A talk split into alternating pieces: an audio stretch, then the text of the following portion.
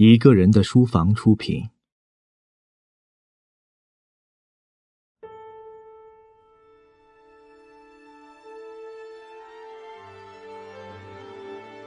硅谷钢铁侠，埃隆·马斯克的冒险人生，作者阿什利·万斯，朗读者麦子。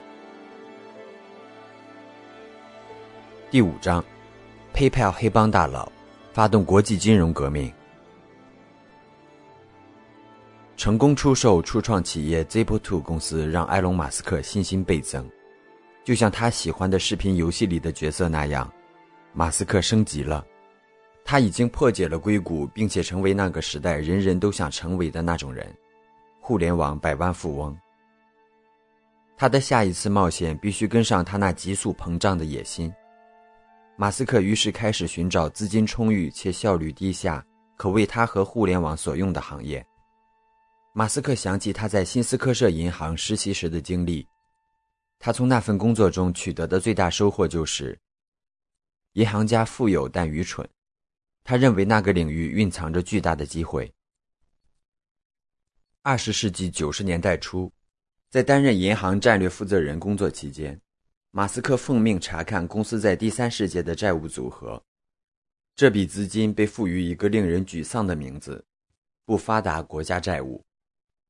而其中包括新斯科舍银行的几十亿美元，整个南美和其他不发达国家在此之前都有拖欠多年的未履行债务，迫使银行减记债务价值。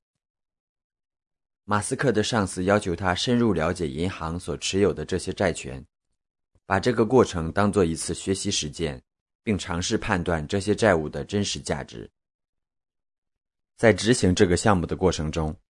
马斯克偶然发现了一个显而易见的商业机会。美国政府曾试图通过发行布雷迪债券为巴西和阿根廷这类国家的债务做担保，帮助一些发展中国家减轻债务负担。马斯克发现了一种套利的方法。我计算了这些担保债券的价值，大约为五十美分，而实际的交易价格是二十五美分。马斯克说：“这是一个千载难逢的机会。”而且没有人意识到这一点。马斯克抑制住激动的心情，致电证券市场上的主要交易商高盛，想一探究竟。他询问价格为二十五美分的巴西债务有多少。电话那头的家伙问：“你想要多少？”然后我说出了一个异想天开的数字：一百亿美元。马斯克说：“当这个交易员确认交易可行的时候，马斯克挂断了电话。”我当时想，这太疯狂了！你可以轻而易举的把钱翻倍。山姆大叔担保了一切，这是明摆着的事。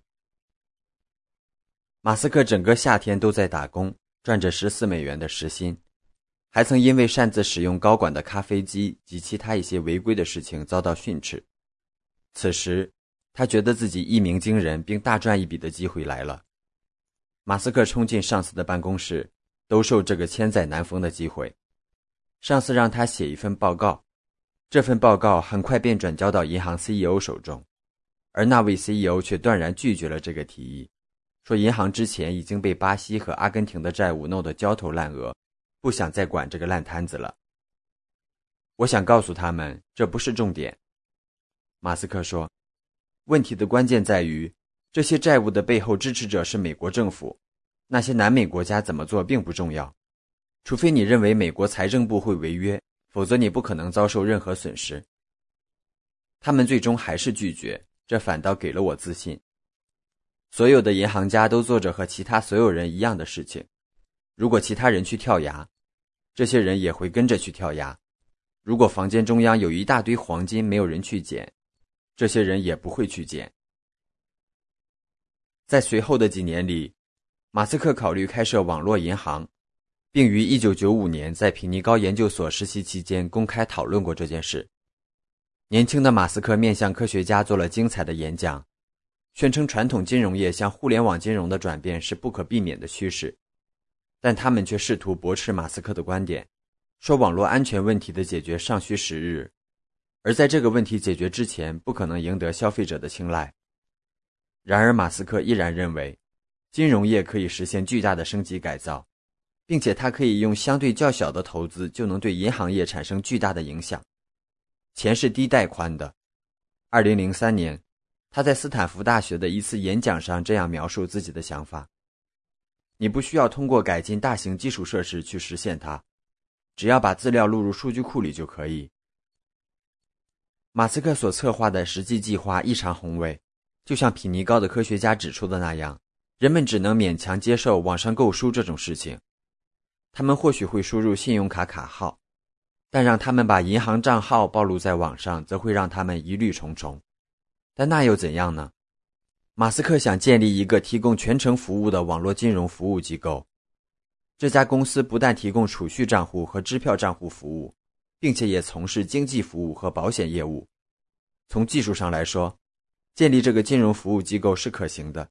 但是仔细审视整个监管体系的现状，就会发现，即使对于乐观主义者来说，要从无到有建立一家网络银行也是一个棘手的问题，而更多人则视其为不可能完成的任务。这不同于规划出比萨店的路线，或者把住房分类广告上传至网络，这是和人们的财产打交道。一旦失败，将产生严重的影响。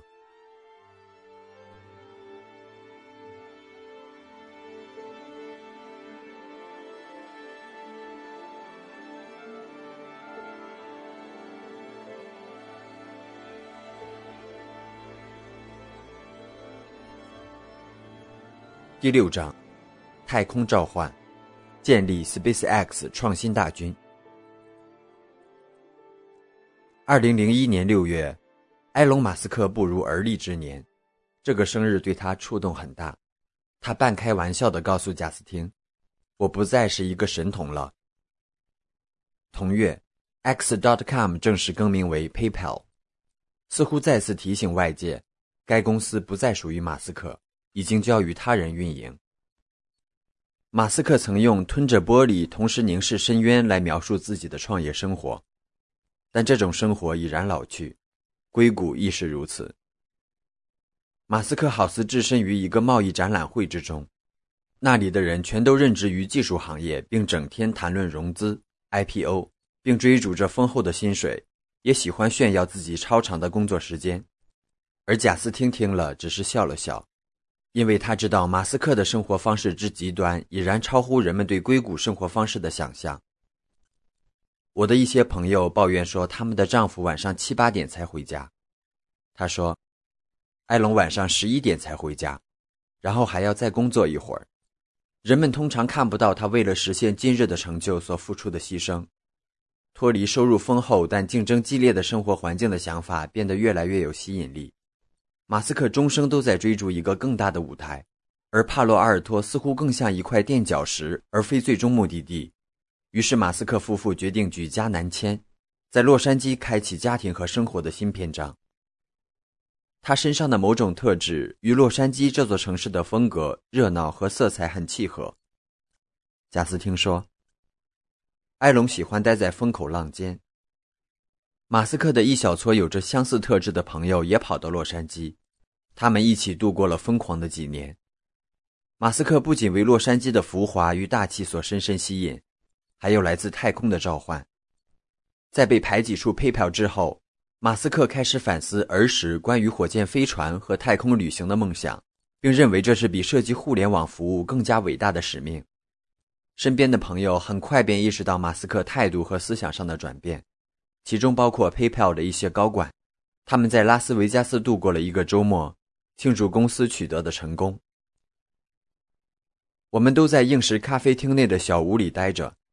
而埃隆却在那里读一本晦涩的苏联火箭手册，那本手册都发霉了，似乎是从 PayPal 买的。PayPal 的早期投资人凯文·哈茨说，他在研究这本手册，并且公开谈论太空旅行和改变世界的事儿。随后，马斯克选择洛杉矶是有意为之，因为这座城市可以让他有机会接触太空，或者说至少可以接触太空行业。自二十世纪二十年代洛克希德飞机公司在好莱坞设立车间以来，南加州因其温和且稳定的天气，成为备受航空业青睐的城市。霍华德·休斯，美国空军，美国航空航天局、波音公司和其他个人及组织都在洛杉矶及其周围地区展开了大量的生产制造活动和尖端试验。今天，这座城市仍然是军事航空业和商业活动的中心。虽然马斯克并不明确自己要在太空中完成什么项目，但是他认识到，只要留在洛杉矶，身边就不乏世界顶尖的航空业人士，他们可以帮助马斯克完善想法。那里还会有很多高素质人才加入到他的下一段创业旅程。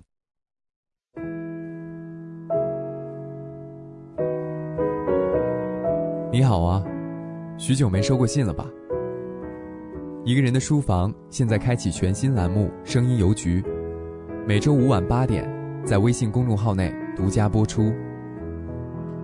常常想，信多好啊，可以慢慢的给你讲那些细微的感受，与只有你才关心的心事，再慢慢的化作一张纸上或多或少的文字。至于里面藏有多深的情谊，只有听了才知晓。当伍迪·艾伦收到许久不回的老友写下的回信，又没钱拿，他一定既无奈，又抓狂。当张爱玲写下“我已经不喜欢你了”，他得下多大的决心，才能斩断这半生的纠葛？当泰坦尼克号发出“我们正在下沉”的讯息时，又装载了多少生命凝聚的希望？信虽简短，却意味深长。